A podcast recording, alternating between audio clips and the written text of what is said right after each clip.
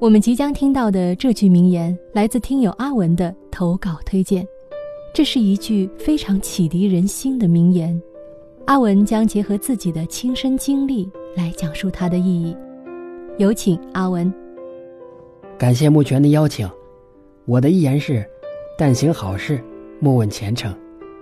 这句话出自清朝车万玉的《增广贤文》，意思是自身要多做义举，做好当下。而不要去牵挂往后的发展。从二零一三年的一句“我要当演员”，我就踏上了去北京学表演的道路。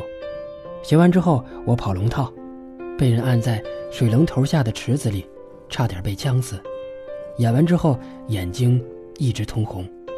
当演员拍戏演话剧快七年，感觉一直在演艺边缘上晃着，没有起色。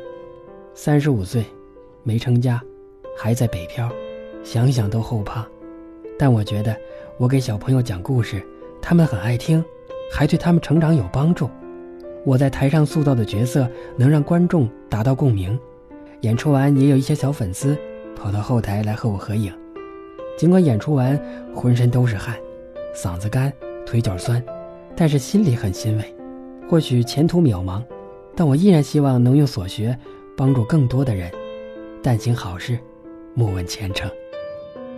感谢阿文的精彩分享，同时也欢迎大家关注阿文在喜马拉雅的频道，叫做“阿文有声故事”，里面有非常丰富的故事和美文。